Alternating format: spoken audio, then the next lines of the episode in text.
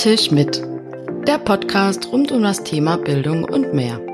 Ist ja auch völlig spannend. Also wir unterrichten seit 2008 kompetenzorientiert. Naja, und so macht das jetzt halt dann in der Prüfung. Freu dich auf spannende Themen, die uns Lehrende beschäftigen und bewegen. Und gemeinsam mit Expertinnen und Experten werde ich in regelmäßigen Abständen diese Themen näher beleuchten. Herzlich willkommen zu einer neuen Folge Prüfungen prägen die Lernkultur, wie wir eine zeitgemäße Prüfungskultur schaffen können. In den letzten Folgen habe ich immer wieder erwähnt, dass ich ja nicht Experte für alle diese Themen bin, sondern Gäste mir einlade, die sich in dem Bereich natürlich viel, viel besser auskennen als ich. Und ähm, wir haben ganz lange versucht, das Institut Prüfungskultur hier in den Podcast zu ziehen. Und wir haben es auch geschafft in Form einer sehr, sehr lieben Frau, Patricia Dreves, ähm, die ich herzlich willkommen heiße. Stell dich doch lieber selber kurz vor, bevor ich was vergesse. Ja, vielen Dank für die Einladung, liebe Saskia. Dann versuche ich mal, mich vorzustellen. Also ich ähm, bin von Haus aus äh, Lehrerin, unterrichte Geschichte und Deutsch an einem Gymnasium in Bielefeld und bin dort auch didaktische Leitung. Nebenbei bin ich in der Lehrerfortbildung und aktuell kommissarisch auch in der Lehrerausbildung tätig. Das heißt, ich habe so Schnittpunkte zum Thema Prüfung auf ganz vielen Ebenen, auf ähm, der Ebene von Schülerinnen und Schülern, aber auch ähm, auf der Frage irgendwo, wie gestalte ich das Ganze in der Lehrerfortbildung und auch, wie bilden wir eigentlich Referendarinnen, Referendare aus und wie prüfen wir dort Kompetenzen ab. Vielen lieben Dank. Und jetzt weiß, glaube ich, jede Hörerin, jeder Hörer, warum sie heute hier ist. ähm, ihr habt ja gemeinsam das Institut Prüfungskultur gegründet. Ähm, ihr, das sind ganz, ganz viele Menschen, wer auf der Homepage mal schaut, deutschlandweit verstreut. Ähm, deshalb ist natürlich meine erste Frage, wer ist denn hier beteiligt und was ist das Institut Prüfungskultur? Oh, beteiligt sind ganz viele verschiedene Menschen aus Deutschland, die sich auch in verschiedenen Bereichen der Bildung tummeln. Also wir haben sehr viele Praktikerinnen, Praktiker, die in Schule in verschiedenen Schulformen unterrichten. Wir haben aber auch Menschen dabei, die in der Lehrerausbildung tätig sind, äh, verschiedene Menschen in Leitungsfunktionen, also Schulleitungen, ZFSL-Leitungen und ähm, das Ganze auch bereichert auch nochmal dadurch, dass beispielsweise Philipp Wampfler den Blick aus der Schweiz mit dazu bringt. Und ähm, ja, und ich glaube, wir haben uns gefunden, weil uns der Anspruch eint, eigentlich ähm, guten und zeitgemäßen Unterricht zu machen, auch in dem neben Lernwirksamkeit auch bestimmte Kompetenzen eine Rolle spielen, die für das 21. Jahrhundert relevant sind. Ich würde jetzt mal die 4K nennen, Kreativität, Kommunikation, Kollaboration, kritisches Denken. Und wir merken, wir machen das im Unterricht täglich, ähm, aber wir stoßen bei den Prüfungen ständig an unsere Grenzen. Also da ist dann irgendwo so eine Mauer, weil Prüfungen eigentlich alles andere, aber sie sind nicht äh, kreativ. Man macht sie allein im stillen Kämmerlein, ähm, ohne Kommunikation. Und ob sie kritisches Denken fördern, ist mal vielleicht auch noch, würde ich jetzt mal ähm, dahinstellen. Und ähm, das war so unser Grundgedanke, dass wir, und da gibt's ja dieses Zitat auch von Björn Nölte, dass wir eigentlich noch so guten Unterricht machen können. Entscheidend am Ende immer ist, was und wie geprüft wird. Und ähm, da haben wir gesagt, dann sind möglicherweise unsere Perspektive die Prüfungen der Hebel für eine andere Lernkultur. Also wir zäumen das Pferd einfach von hinten auf. Inhaltlich hast du jetzt beschrieben, was euer Ziel ist. Ähm, wie versucht ihr denn in Deutschland das jetzt wirklich hinzubekommen oder was ist da so euer Hauptziel, um Prüfung zu ändern? Kann ich mir das jetzt so vorstellen, dass ihr gemeinsam Sitzungen habt und dann überlegt ihr euch, wie Prüfungen jetzt aussehen sollen und ihr seid an der geeigneten Stelle, um das dann auch so umzusetzen? Oder wie sind da eure Hebel, um es zu schaffen, dass euer Ziel inhaltlich erreicht wird? Ja, genau. Wir treffen uns regelmäßig und wir treffen uns auch regelmäßig digital. Das ist sicherlich auch ein großer Vorteil der Digitalität, aber auch jetzt mittlerweile zunehmend nach der Pandemie oder aktuell in den Atempausen der Pandemie ähm, auch im echten Leben und ähm, überlegen eigentlich, wie das, was wir schon tun im Alltag, größere Breitenwirkung haben kann. Wir haben das sehr lange gemacht, ähm, dadurch, dass wir angefragt wurden, beispielsweise für Lehrerfortbildung. Wir machen das über Social-Media-Kanäle und wir haben sehr schnell gemerkt, als wir an die Öffentlichkeit getreten sind mit dieser Idee, dass Menschen gekommen sind aus ähm, allen Fächern, aus allen Bundesländern und gesagt haben, jo, aber aber sowas ähnliches mache ich doch auch schon und soll ich nicht mal meine Sachen bereitstellen? Und daraus hat sich dann so auch ähm, sehr schnell der Community-Gedanke ergeben. Also dass wir nicht sagen, wir sind hier ein abgehobenes Institut und ähm, tagen zu 20 und äh, nehmen nichts anderes an, sondern wir haben eine Community-Seite erstellt sehr schnell und merken auch, da laden Menschen sehr viele, sehr kluge Vorschläge hoch. Der letzte ist, habe ich jetzt gesehen, von Ende September und ähm, auch darüber entsteht dann so etwas wie eine Breitenwirkung. Und ähm, dadurch, dass wir halt an verschiedenen Orten tätig sind, auch an der Universität, sich ähm, Studierende beispielsweise damit beschäftigen, bei Christian Albrecht oder ähm, ist es so, dass wir die Möglichkeit haben, ähm, auch Menschen, die in Entscheidungspositionen sitzen, oder zum einen sind sie Multiplikatoren, zum anderen sind sie in Entscheidungspositionen, ähm, mit diesem Thema in Verbindung zu bringen und zum, zum Reflektieren auch der bisherigen Praxis auch zu bewegen. Und ich denke, das gelingt auch ganz gut, wenn man sich beispielsweise jetzt das zweite KMK-Papier vom Dezember anschaut. Da wird ja auch zum ersten Mal das Thema Prüfen und wir müssen anders prüfen aufgenommen, indem wir auch ganz viele unserer Gedanken wiedergefunden haben. Und das heißt, ähm, wir arbeiten nicht nur in der Praxis, in dem, was wir tun, sondern versuchen auch über Social Media, über persönliche Kontakte einfach als Multiplikatoren, Multiplikatoren zu wirken. Jetzt hat Patricia mir schon zweimal die Steilvorlage gebracht, deshalb gibt's schon in der sechsten Minute ähm, den Spoiler-Alarm. Ähm, und zwar hat sie schon die 4K genannt und jetzt die KMK-Kompetenzbereiche. Deshalb gerne in die Folge auch nochmal schauen, welche Modelle muss ich denn alle kennen? Ähm, die Frage jetzt noch zu eurem Institut. Ähm, das heißt, wenn ich jetzt interessiert bin und mich stört selber so die Prüfungskultur bei mir irgendwie an der Schule, in meiner Schulart, kann ich dann mit euch in Kontakt treten und da mitmachen? Oder ähm, gibt es da verschiedene Veranstaltungen, wo ich aktiv mich auch beteiligen kann? Genau, man kann jederzeit mit uns in Kontakt treten, ähm, überlegen, ob das, was ich da tue, was ich in meinem Fach tue, eigentlich passt. Ich kann Unterrichtsvorschläge hochladen, zur Diskussion stellen. Da sind wir auch immer sehr äh, vital darin.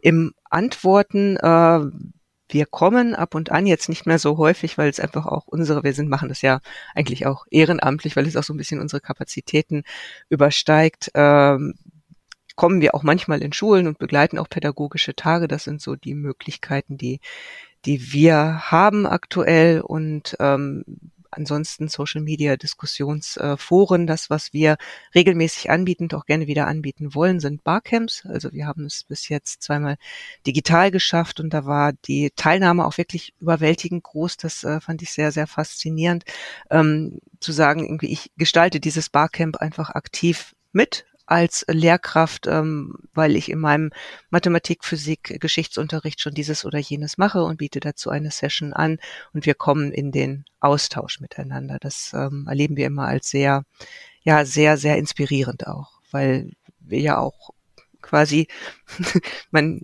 kann ja immer nur für ein Bundesland, für ein Fach, für zwei Fächer mindestens denken und ähm, einfach sieht dann auch nochmal, bekommt mit, was so jenseits unseres eigenen Horizonts sich bereit abspielt. Also tolle Sache, die ihr da gegründet habt. Deshalb ähm, die Homepage werde ich noch im Episoden ähm, beziehungsweise in der Beschreibung verlinken, so dass jeder da auch gerne noch gucken kann. Jetzt gehen wir aber mal in die Tiefe. Du sagst, okay, es soll zeitgemäße Prüfungen, äh, die sollen existieren. Eine Prüfungskultur soll sich ändern oder angleichen eigentlich an dem, wie wir jetzt schon zeitgemäß unterrichten. Wie sollten denn Prüfungen für euch oder für dich jetzt ähm, aussehen? Also welche Kriterien müssten sie haben oder welche Eigenschaften oder was müsste sich auch grundlegend ändern an der jetzigen Prüfungssituation? Ja, ähm, vielleicht erstmal vorausgeschickt, ähm, wir sind jetzt kein Institut, wir bekommen auch manchmal Anfragen im Sinne von, wie mache ich denn jetzt Prüfungen mit dem iPad äh, rechtssicher oder so etwas ähnliches, mhm. nur wo man dann sagt, man möchte jetzt die, die Prüfung, die bisherige Prüfungspraxis einfach ähm, ins Digitale verlagern. Das ist eigentlich nicht unser Ansinnen. Unser Gedanke ist eigentlich eher unser Kerngedanke, dass wir Lern- und Leistungsprozesse sehr eng miteinander verkoppeln möchten. Und da sehen wir halt verschiedene Möglichkeiten. Zum einen, dass die äh, Prüfung auch den individuellen Lernprozess verarbeiten kann. Also wir arbeiten ja im Unterricht äh, vielfach so, dass man sagt, irgendwo da findet ein Lernprozess statt. Da konnte man ja beispielsweise jetzt, ich gehe mal in mein eigenes Fach rein, ähm, Deutsch, äh, wir machen ein Portfolio zum Thema Gedichtanalyse, ähm, hat dann bestimmte Vorarbeiten geleistet und ähm, in der Klassenarbeit oder Klausur wäre es dann so, dass man ein Gedicht analysiert, ein neues Gedicht analysiert, aber in Beziehung setzt zu all dem, was man vorher in diesem Portfolio schon erarbeitet hat, dass man sich beispielsweise jetzt nicht ein zweites Fremdgedicht dazu bekommt, sondern man ein Gedicht herausgreift, das man bereits analysiert hat und in Verbindung setzt zu dem neuen Gedicht. Oder im Fach Geschichte habe ich es jetzt letztens mal so gemacht, dass Schülerinnen und Schüler zu einem ähm, zu einer bestimmten Zeit, also zum Kaiserreich, eine Ausstellung, eine digitale Ausstellung kuratiert haben, ähm, wo so auch der rote Faden drin war, wie sie diese Zeit äh, sehen, wie sie sie betrachten und dass dann eine Bildquelle in der Klausur erschienen ist ähm, und sie diese neue Bildquelle in ihre Ausstellung eigentlich einordnen mussten. Passt die zu meiner Ausstellung, zu meiner Ausrichtung? Wenn ja, warum? Wenn nicht, warum nicht? Und ähm, da sieht man, glaube ich, sehr viele Aspekte auch von, von kritischem Denken und ähm, dieser Verknüpfung von Lernen, das, was ich vorher gemacht habe und das, was ich jetzt in der Klausur leisten muss. Ähm, möglich wäre es auch, dass beispielsweise eine Klassenarbeit, Klausur den individuellen Lernprozess noch einmal reflektiert am Ende oder auch individuelles Feedback, was die Lehrkraft vorher gegeben hat, verarbeitet. Und ähm, dann demzufolge diese Leistungsüberprüfung nicht irgendwo isoliert am Ende steht, sondern in diesen Lernprozess eingebettet integriert ist. Das heißt aber für euch sind Prüfungen, ich frage es nochmal extra mhm. nach, gleichzusetzen mit den Klassenarbeiten, die wir halt laut der Notenverordnung ähm, in einer bestimmten Anzahl erledigen müssen. Oder ähm, was ja auch manchmal so ein bisschen dann der Gedanke ist mit der Prüfungskultur, sind es die Abschlussprüfungen. Also was zählt ihr alles bei euch zu dem, dem Wort Prüfungen? Also Prüfungen sind diejenigen Situationen, in denen Schülerinnen und Schüler aufgerufen sind, Leistung zu erweisen, Leistung zu dokumentieren. Deswegen sind Prüfungen sowohl der schriftliche Bereich äh, der Notengebung, ähm, Klassenarbeiten und Klausuren, mhm. aber ähm, wir zählen auch dazu den Bereich der sonstigen Mitarbeit ähm, und plädieren auch sehr stark dafür, dass diese sonstige Mitarbeit sich nicht gleichsetzt mit mündlicher Mitarbeit, sondern man auch da wirklich verstärkt produktorientiert arbeitet, bestimmte Kriterien entwickelt und ähm, dort auf längerfristige Lernprozesse schaut. Abschlussprüfungen würden wir gerne mit einbeziehen, aber in Abschlussprüfungen ist ja auch ein bestimmter rechtlicher Rahmen in allen Bundesländern und ähm, auch bundesweit gegeben. Aber wäre schön, wenn ihr da auch was ändern könntet. Ja, ich denke auch, dass sich da etwas bewegen wird und bewegen muss. Jetzt hatte ich selber ähm, in meiner Einzelhandelsklasse verschiedene Projekte laufen und hatte dort dann auch ähm, ganz individuelle Leistungsabgaben, ob das jetzt Erklärfilme waren oder ähm, auch Interviews, die sie geführt haben, dann ähm, eben untereinander, um das Thema irgendwie zu erklären, zu erläutern und hatten dann auch so Begriffe wie wir machen jetzt einen Pitch und sonstiges. Und dann kam ich aber am Ende irgendwie doch immer wieder zu dem gleichen Satz, der mich selber gestört hat. Naja, und so macht das jetzt halt dann in der Prüfung und dann kam meistens irgendwie ein Screenshot, eine Folie oder irgendwie was, ähm, was sie von mir bekommen haben und so sollten sie es jetzt auf die Prüfung lernen. Wie oder was könntest du jetzt einer Lehrkraft empfehlen, diesen Satz nicht mehr sagen zu müssen, beziehungsweise das vielleicht auch für die Schüler nicht so demotivierend zu machen, weil das ist mir dann so ein bisschen aufgefallen, dass die hatten total Spaß an meinem BWL-Unterricht und dann kam ich aber halt immer mit dem Klopper dahinter und für die Prüfung müsste dann das und das wissen. Ich glaube, es macht einen Unterschied, ähm, ob man jetzt eine Abschlussprüfung hat, in der man selbst aktuell sehr wenig drehen kann. Ich glaube, diesen Satz, ich würde mich dabei auch erwischen, wenn wir jetzt Abiturprüfungen vorbereiten und äh, ich weiß, äh, man macht das dann so, die Standards sind so und die Aufgabenstellungen sind so und es wird Folgendes erwartet. Ich glaube, die Spielregeln zu kennen, ist für Schülerinnen und Schüler einfach immens wichtig und die auch zu trainieren, aber ähm, der ganze Unterricht und die gesamte Schule besteht ja nicht darin, dass wir auf nur auf Abschlussprüfungen vorbereiten. Deswegen verklemme ich mir diesen Satz häufiger, gerade ähm, je weiter weg wir auch noch von Prüfungen sind und ähm, versuche eigentlich ein Adaptieren dessen, was wir im Unterricht gemacht haben, auch auf die Prüfungssituation. Also nicht in dem Sinne, dass die Prüfung ganz anders ist, sondern dass ähm, Prüfungen auch ein Stück weit berechenbarer werden. Also dass äh, man weiß, man tut bestimmte Dinge so ähnlich, wie man sie vorher schon einmal getan hat und man kann dabei Dinge zur Hilfe nehmen, äh, die man auch schon verarbeitet im Unterricht bearbeitet hat, um da auch ein Stück weit Sicherheit zu haben. Ich glaube, dass Prüfung, und das ähm, erlebe ich auch, das ist jetzt eine ganz andere Baustelle, aber so auch in der ähm, Lehrerausbildung, dass Prüfungen unglaublich angstbesetzt sind und dass sie irgendwo bei, bei Menschen ganz viel so diese diese Fluchtimpulse, Hilfe und ähm, ich habe ein total verengtes Muster ja. vor mir und ähm, ich glaube, da, da sind schon ganz viele kleine Faktoren, an denen man drehen kann, ähm, wenn es jetzt nicht die Abschlussprüfung ist, um diese Prüfung humaner zu gestalten. Also das ähm, ging, jetzt ich mache einen kleinen Exkurs, ähm, ja letztens auch durchs Twitter-Lehrerzimmer dieser Punkt irgendwo, man kann eine kurze Murmelphase einlegen. Und ich habe gestern gelernt ähm, in einem anderen Talk, dass Dänemark zum Beispiel vor Abschlussprüfung eine 30-minütige Kommunikationsphase erlaubt. Die wird da nicht bewertet, aber man verständigt sich darüber, was muss ich da eigentlich tun? Und dann geht man in die individuelle Arbeit. Und das sind für mich so sehr faszinierende, ganz, ganz kleine Stellschrauben, wo ich dann sage, äh, da wird die Prüfungssituation auch authentischer, weil wir alle würden, wenn wir eine Arbeit in Angriff nehmen, erstmal vielleicht darüber reden, irgendwie, äh, was meinst du, wie ist das gemeint, wie soll ich das wohl aufbauen, etc. Und, ähm, das ist eigentlich also, eine schöne Idee. Das ist ja wie montags kommen die Schüler an die Schule, dann kann man auch um 7.45 Uhr nicht loslegen mit seinem ja. Einstieg in den Unterricht. ja, genau, genau das. okay, das heißt, dein erster Tipp wäre, ich versuch's mal in einem Satz zu formulieren, vergiss die Abschlussprüfungen, ähm, sondern konzentriere dich auf den Inhalt während des Schuljahres. Ja, vergessen würde ich die Abschlussprüfung nicht, aber ich würde sagen, die Abschlussprüfungen haben ein bestimmtes Format und die haben ein bestimmtes, würde ich auch schon fast sagen, kulturelles Ritual drumherum, ähm, das man im Kopf behalten sollte. Aber nicht jede Prüfungssituation ist ja eine Abschlussprüfung und dass man die Kompetenzen natürlich anbahnt, die am Ende ab gefragt oder abgeprüft werden sollten, das steht ja auf einem anderen Blatt. Aber das muss man ja nicht zwölf oder dreizehn Jahre lang nach dem Muster machen, in dem es in den Abschlussprüfungen verlangt wird. Okay, dann nehmen wir das als ersten Tipp. Der ist ein bisschen länger, aber du hast es besser formuliert. ähm, das heißt, wie, wie würdest du jetzt einer Lehrkraft, die dir entgegenspricht, und, und ich erkundige mich ja immer vor den Podcastern so ein bisschen im Netz oder was ich auch so kenne von, von einfach Stimmen, du hast sie bestimmt auch schon gehört.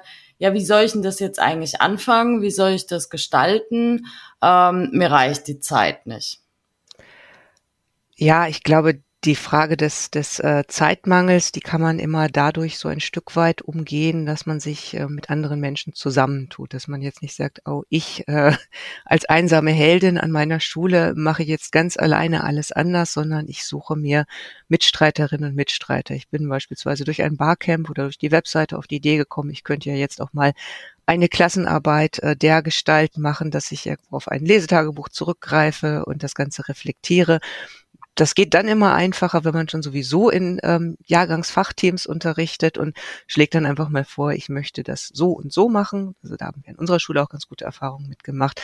Und ich schlage mal diese Form von Klassenarbeit vor, du machst dann die, die nächste Klassenarbeit und ähm, das hat zweierlei, also das hat zum einen diesen Zeitersparnisfaktor und zum anderen aber auch diese, ich glaube, dass emotionale Sicherheit immer ganz groß ist, dass ich weiß, ich bin jetzt nicht allein auf weiter Flur, sondern ich habe das in meiner Fachkonferenz abgesprochen. Wir machen das alle in diesem Jahrgang und wir sind den Schülerinnen und Schülern gegenüber transparent. Äh, macht nicht Frau Müller im Alleingang was ganz anderes als Frau Meier. Und ähm, das ist so das, wo ich denke, wirklich in, im Kleinen als Keimzelle beginnen, Erfahrungen auswerten, in der Fachkonferenz darüber reden und andere anstecken.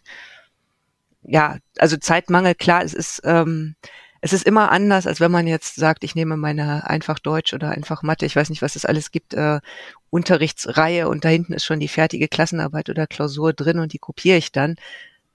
Ja, aber ähm, es beschert auch eine Menge Freude bei der Korrektur, wenn man so jenseits des, äh, des Standardformats agiert. Das ist ein schöner Punkt, weil ich hatte selber irgendwann keine Lust mehr auf meine Klassenarbeiten, beziehungsweise ich hatte keine Lust mehr, die Antwort von meinem eigenen aufschrieb, halt in der Klassenarbeit mhm. zu lesen. So, danke, ich habe es auch mit aufgeschrieben, dachte ich mir so. Deshalb fand ich das eigentlich ganz toll, wenn so dann Videoabgaben waren oder so, weil es einfach irgendwie immer was anderes war. Man, und ich hatte auch das Gefühl, ich lerne die Schüler viel, viel besser kennen. Mhm wenn, wenn die mir jetzt irgendwie so Erklärvideos gemacht haben, weil man richtig den Unterschied gesehen hat zwischen den Persönlichkeiten so. Genau, das äh, hatte ich auch letztens getwittert, weil ich auch zu Hause saß und habe mir ähm, Podcasts angehört und habe gedacht, wow, ich hätte niemals manche Schülerinnen und Schüler auf diese Art und Weise kennengelernt, wenn die mir jetzt ähm, nur eine schlichte Lyrikanalyse vorgelegt hätten. Aber da war es so, sie sollten ein Lieblingsgedicht äh, der Unterrichtsreihe rausnehmen oder eines, wenn ihnen gar keins gefallen hat, einfach ein freies auswählen und sollten das vorstellen und auch erzählen, warum sie das jetzt angesprochen hat. Und da habe ich gedacht, wow, also das äh, war so nah, dass ich äh, wirklich sehr, sehr, sehr fasziniert war. Und ähm, letztendlich finde ich es auch wichtig, dass äh, Schülerinnen und Schüler ein Stück weit Persönlichkeit auch in Schule geben können, weil sie sich da, finde ich, sehr, sehr lange Zeit aufhalten täglich. Und wenn sie da immer nur standardisiert äh, Wissensabfragen ähm, erledigen müssen, ich weiß nicht, wie groß die Lust und Freude ist, da täglich hinzukommen dafür. Also das, äh, das, dafür ist eigentlich fast die Zeit zu schade. Ja, wie bei der Uni. Irgendwann geht man ja nicht mehr zur Vorlesung, weil man sich denkt, jo, ich kann es ja auch auswendig lernen. Hm. Also ja. deshalb. Ja, ja. Wie, wie, wie, kann, wie kann man sich denn jetzt so einen Arbeitsalltag, einen Unterrichtsalltag bei Frau Treves vorstellen, die ähm, eine zeitgemäße Prüfungskultur in ihrer Klasse schafft?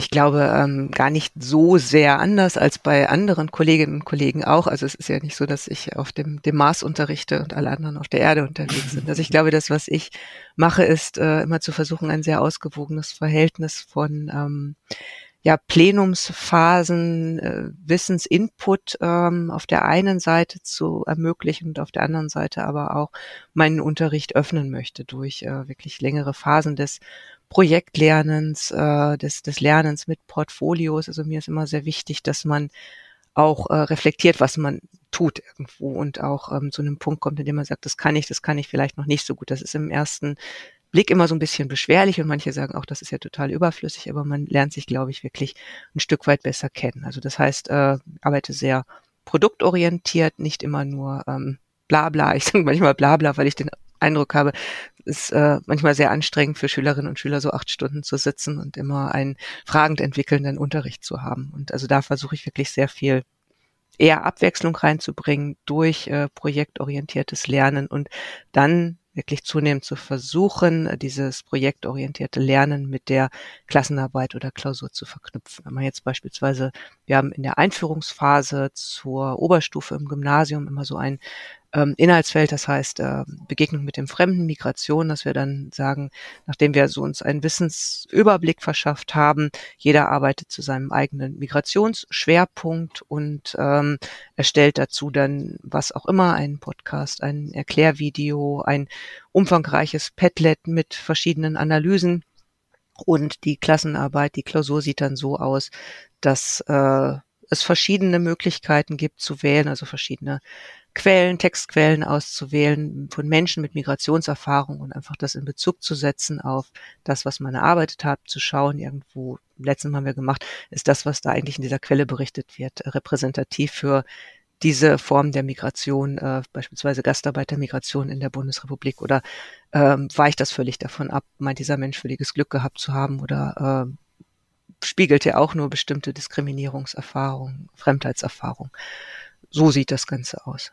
Und, äh, Aber das heißt, du veränderst jetzt auch dahingehend äh, deinen Unterricht, dass du Auswahlmöglichkeiten innerhalb von den Themengebieten für ja, die Schüler schaffst. Ja, Genau, also das ist letztendlich auch etwas, was wir so im Institut für essentiell halten. Das hatte ich eben noch vergessen. Wir haben ja äh, diese berühmt-berüchtigten Schieberegler entwickelt, äh, wo wir sagen, äh, jede Lehrkraft sollte immer mal schauen, irgendwo, wo Offenheit möglich ist, ob man Offenheit in Raum ermöglichen kann, in der Zeit ermöglichen kann, in der Form, wie man Material beispielsweise auch äh, in Prüfungen hineingibt, wie man Kommunikation ermöglicht, welches Produkt man Schülerinnen und Schülern freistellt und welche Hilfsmittel vielleicht auch zur Verfügung stellt. Und da immer, also nicht in dem Sinne von alle Schieberegler müssen auf ganz offen stehen, sondern was passt eigentlich zur ähm, Lerngruppe, was passt zu meiner persönlichen Situation und was passt vielleicht auch zu den rechtlichen Rahmenvorgaben. Da würde man sicherlich in einer Abschlussklasse anders agieren als äh, beispielsweise in einer fünften Klasse. Mhm. Und, und hattest du, weil ja jetzt viele immer mit dem Zeitfaktor kommen, wie ist es so für dich, die, aus der Erfahrung heraus, hast du, kommst du in Zeitnot, um den Lehrplan umzusetzen, weil du jetzt ähm, das projektorientierter machst ähm, oder mit Portfolios? Oder sagst du, nö, genau gleich oder bist du sogar schneller? Äh, schneller bin ich sicherlich nicht. Äh, ich würde sagen, es ist anders und ich setze bewusst Schwerpunkte. Und ähm, wenn ich so sehe, also wir machen ja auch Lehrerfortbildung zusammen mit Fachberatern und beispielsweise im Fach Geschichte ist es auch so, dass äh, diejenigen, die auch die Curricula schreiben, wissen, man kann nicht in derselben Tiefe jedes Inhaltsfeld bearbeiten. Das heißt, man setzt an bestimmten Stellen Schwerpunkte, andere behandelt man vielleicht ähm, eher zeitökonomischer, man kommt aber durch, ähm, aber es ist halt anders als ich, ähm, ich habe immer so diese Lehrerbegleithefte vor Augen, die dann äh, mit einem, so, so Schulbücher liefern ja auch fast so ein, so ein heimliches Curriculum, wo dann Stunde für Stunde eigentlich steht, was man wie gemacht haben sollte. Und wenn man dann Glück hat, kommt man am Ende genau raus und hat die letzte Seite des Schulbuchs erreicht. Ich glaube, das ist so ein Unterricht, den ich ähm, ja, der vielleicht idealtypisch den gesamten Lehrplan abbildet, bei dem aber, glaube ich, am Ende weder Lehrkräfte noch Schülerinnen und Schüler irgendwo noch, noch Lust haben, am Ende zur Schule zu gehen. Also ich musste meinen Stoffverteilungsplan am, Ande, am Anfang meiner Referendariatszeit ähm, abgeben, meinem mhm. Fachleiter. Und dann war ich immer wieder damit beschäftigt, die Stunden zu verändern im Stoffverteilungsplan, mhm. weil ich zum Beispiel jetzt einmal irgendwas anderes eingeschoben habe oder weil ich noch Klassenlehrerin da war und dann eigentlich alles komplett verschoben habe, mich das selber so unter Druck gebracht hat, weil ich jetzt ja gesehen habe, oh Gott, ich hinke hinten dran.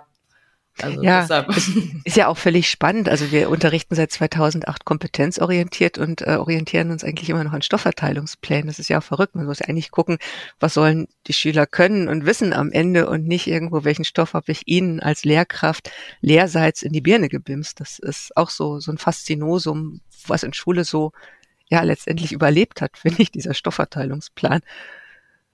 Ja, komisch.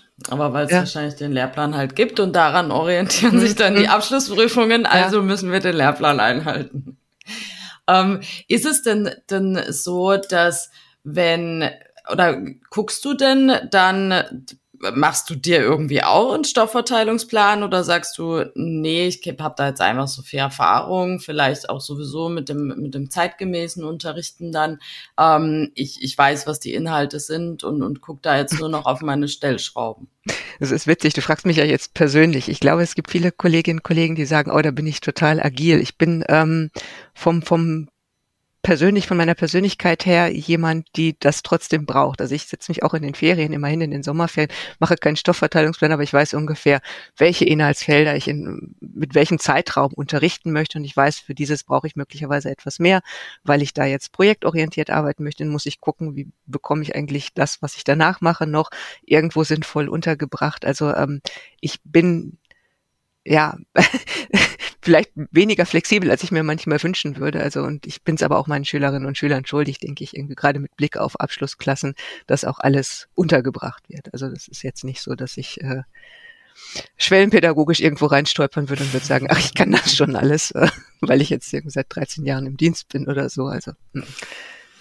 Okay. Und wenn du jetzt sagst, es ist eine zeitgemäße Prüfung, dann ist ja bei vielen auch so, na ja, jetzt ist ein Portfolio, muss das, muss es bei dir oder für euch jetzt auch als Institut, muss das dann alles grundsätzlich digital sein oder ist es so, nee, wir können auch zeitgemäße Prüfungskultur schaffen, obwohl wir eigentlich noch bei einem Portfolio wirklich so einem Schnellhefter sind? Mhm. Finde ich einen total guten Punkt, äh, würde ich absolut bejahen. Also es ist ja nicht so, dass äh, wir sagen, wir sind das Institut für digitale Prüfungskultur. Ähm, wir haben uns ja bewusst anders benannt.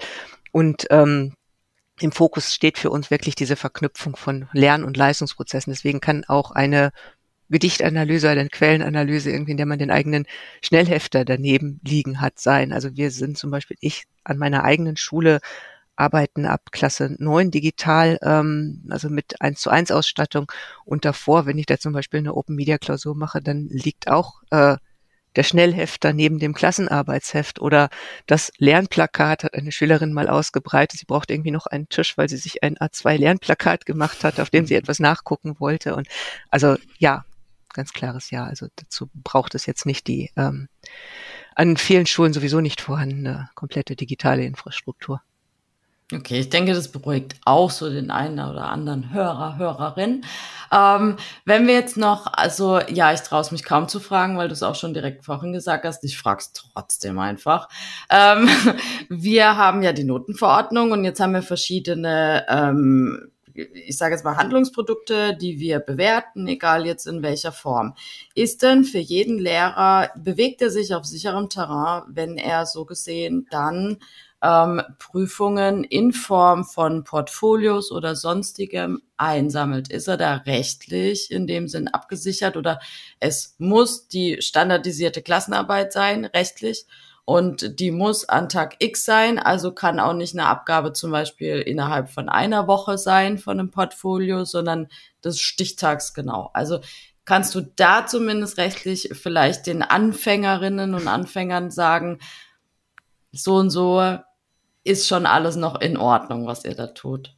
Ich kann nur für Nordrhein-Westfalen sprechen. Wir schauen mhm. ja auch immer so in die ähm, schulrechtlichen Verordnungen und da ist es beispielsweise so, dass in der Sekundarstufe 1, das wurde auch im Distanzunterricht nochmal sehr ausdrücklich hervorgehoben, es in jedem Fach möglich ist, immer eine Klassenarbeit durch eine alternative Prüfungsleistung zu ersetzen. Das ist auch etwas, was an den Schulen durch Corona auch mittlerweile gut angekommen ist und auch weitergeführt wird nach Corona. Also da ist man rechtlich auf der völlig sicheren Ebene. Da muss man dann immer noch mal schauen, irgendwo individuelle Leistung, ähm, helfen da Mama und Papa mit oder nicht, irgendwie kann ich das ausschließen. Man muss auch, und das ist vielleicht auch ein ganz wichtiger Faktor, die Eltern ins Boot holen und sagen, also wir möchten ja auch gerne, dass ihr Kind lernt und nicht äh, sie nochmal irgendwo, dass sie irgendwann ihr Abi oder ihren mittlere Reifeabschluss gemacht haben, wissen wir, aber das, das geht jetzt um ihr Kind.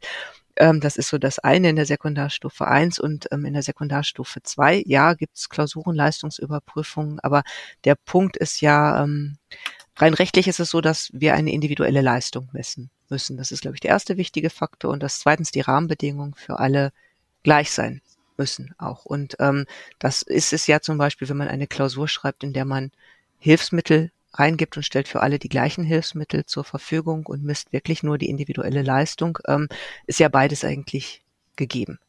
Und ähm, ich würde da immer empfehlen, wie sieht der, also einfach wirklich auch zu schauen, wie sieht mein Rechtsrahmen in meinem Bundesland aus, was ist an dieser Stelle möglich, was wäre vorstellbar und ähm, danach zu handeln. Und da vielleicht ja. auch nicht mit Scheuklappen zu handeln, sondern irgendwo, also nicht in dem Sinne von, so wie ich es immer gemacht habe und nur so wie ich es immer gemacht habe, ist das rechtlich richtig sondern was ja, ist vielleicht ich auch zusätzlich, möglich. Also ich habe jetzt nicht jüngere Schüler, sondern ist ja eine kaufmännische berufliche Schule, mhm. aber ich habe auch viel gemerkt, so dieses, oh, und dann wird von anderen geholfen oder von den Eltern oder mhm. Freunden oder sonstigem, war überhaupt nicht so, weil die wollten selber auf den Videos sein oder es ja. konnte ja nicht plötzlich jemand anders einsprechen, sondern sie mussten das ja trotzdem noch ja. erstellen. Also von daher ähm, war es gar, also die Angst, die ich am Anfang auch ein bisschen hatte, war eigentlich ziemlich unbegründet, dass da mhm. jetzt großartig ich, eine Fremdleistung reinkommt. Ja, ich glaube auch, dass gerade bei diesen Formaten ähm, die individuelle Leistung absolut wichtig und auch authentisch ist. Ich glaube fast, äh, das ist so meine Beobachtung, dass bei diesen traditionellen Formaten, wo es wirklich sehr viel um Schreiben geht oder auch ähm, darum, dass beispielsweise, ich kenne das im Fach Deutsch, dass Schülerinnen und Schüler sich ganz viel Lektüre, Begleithefte kaufen und Klausurtrainer und dass ähm, letztendlich da schon wieder fast das Bestehen einer Prüfung ähm, davon abhängig ist, welchen Geldbeutel die Eltern äh, zur Verfügung stehen haben, um diese ganzen Drumrum-Leistungen. Manchmal kaufen Eltern auch ähm, Lehrerbegleithefte, weil sie wissen, dass da äh, hinten Klausuren und Klassenarbeiten drin sind. Und okay. dann denke ich immer, ja, aber was prüfe ich denn jetzt da irgendwie? Wie viel Geld die Eltern investiert haben für ihr Kind oder? Es ja. immer die Lektüren helfen. Mhm. Äh, Patricia, vorhin habe ich dir gesagt, die Zeit rennt, sie rennt. Stimmt. Es ist jedes Mal so. Ähm, ich habe noch eine Abschlussfrage, ähm, wie sich jetzt eine Schule oder der einzelne Lehrer, die einzelne Lehrerin Hilfe von euch holen kann, ähm, wenn er jetzt noch Fragen hat oder da auch mitgestalten will. Ähm, oder auch, dass du sagst, und das ist mein kleiner Geheimtipp, fangt mal so an. Was ist so der, der letzte Tipp für die zeitgemäße Prüfungskultur für Leute? Ich glaube, es ist immer sinnvoll, wenn sich eine Schule gemeinsam auf den Weg macht, so beispielsweise in Form eines ähm, Kickoffs am, am pädagogischen Tag, dass man erstmal einen Tag gemeinsam äh, vielleicht mit einem Input-Vortrag und dann sich in Fächern zusammenfindet und schaut, was ist eigentlich möglich, dann auch mal zu gucken, welche Formate gibt es schon, welche Formate haben wir. Es gibt ja auch andere Kolleginnen und Kollegen, die sich mit diesem Thema auseinandersetzen. Was ist für mein Fach möglich? Was würden wir vielleicht mal in einem Tandem ausprobieren? Was können wir wieder in der Fachkonferenz reflektieren als nächstes? Und da bieten wir natürlich Hilfestellung durch unsere Webseiten. Wir kommen auch ab und an, wenn es zeitlich möglich ist, auch gerne zu pädagogischen Tagen. Es ist nur so, dass wir immer ein bisschen gucken müssen, dass uns das alles nicht über den, den Kopf wächst, weil wir ja auch äh, noch selbst äh, in unserem Hauptberuf tätig sind und auch sehr gerne tätig sind. Ähm, das sind so die Wege, die ähm, mir einfallen. Und ich glaube, es ist wichtig, dass man als Gesamtschule auch da, also als gesamte Schule darüber redet, darüber ins Gespräch kommt, weil so ein gewisses Maß an Grundkonsens vonnöten ist und weil ja in Schule auch immer sehr viel geguckt wird, was der Kollege, die Kollegin macht und Schülerinnen, Schüler vergleichen uns in dem, was wir tun. Deswegen ist es immer wichtig, zumindest Mitstreiter zu finden auf der fachlichen Ebene und auf schulischer Ebene. Ich danke dir. Ich danke auch. Das war ein super interessantes Gespräch, auch für mich, weil ich das sehr, sehr spannend finde, wie wir das gemeinsam schaffen, dass sich da ein bisschen was ändert, beziehungsweise es hat sich ja auch schon viel getan. Ähm, aber noch ein kleiner Spoiler-Alarm. In den, der nächsten Folge wird es dann auch um DSGVO-konforme Tools gehen. Äh, damit man natürlich irgendwie weiß, wie man jetzt vielleicht seinen Unterricht da auch ein bisschen ändern kann. Jetzt die Perspektive eben, okay, wie sollten Prüfungen, zeitgemäße Prüfungen geändert werden? Ich hoffe, es war für alle Hörerinnen und Hörer interessant. Liebe Patricia, vielen lieben Dank dir für deine Zeit und äh, dass du dein Wissen uns ähm, weitergegeben hast. Ich bedanke mich auch. Es war eine gute Zeit. Und wenn du noch Fragen, Anregungen oder Themenwünsche hast, dann schreib mir gerne auf Twitter.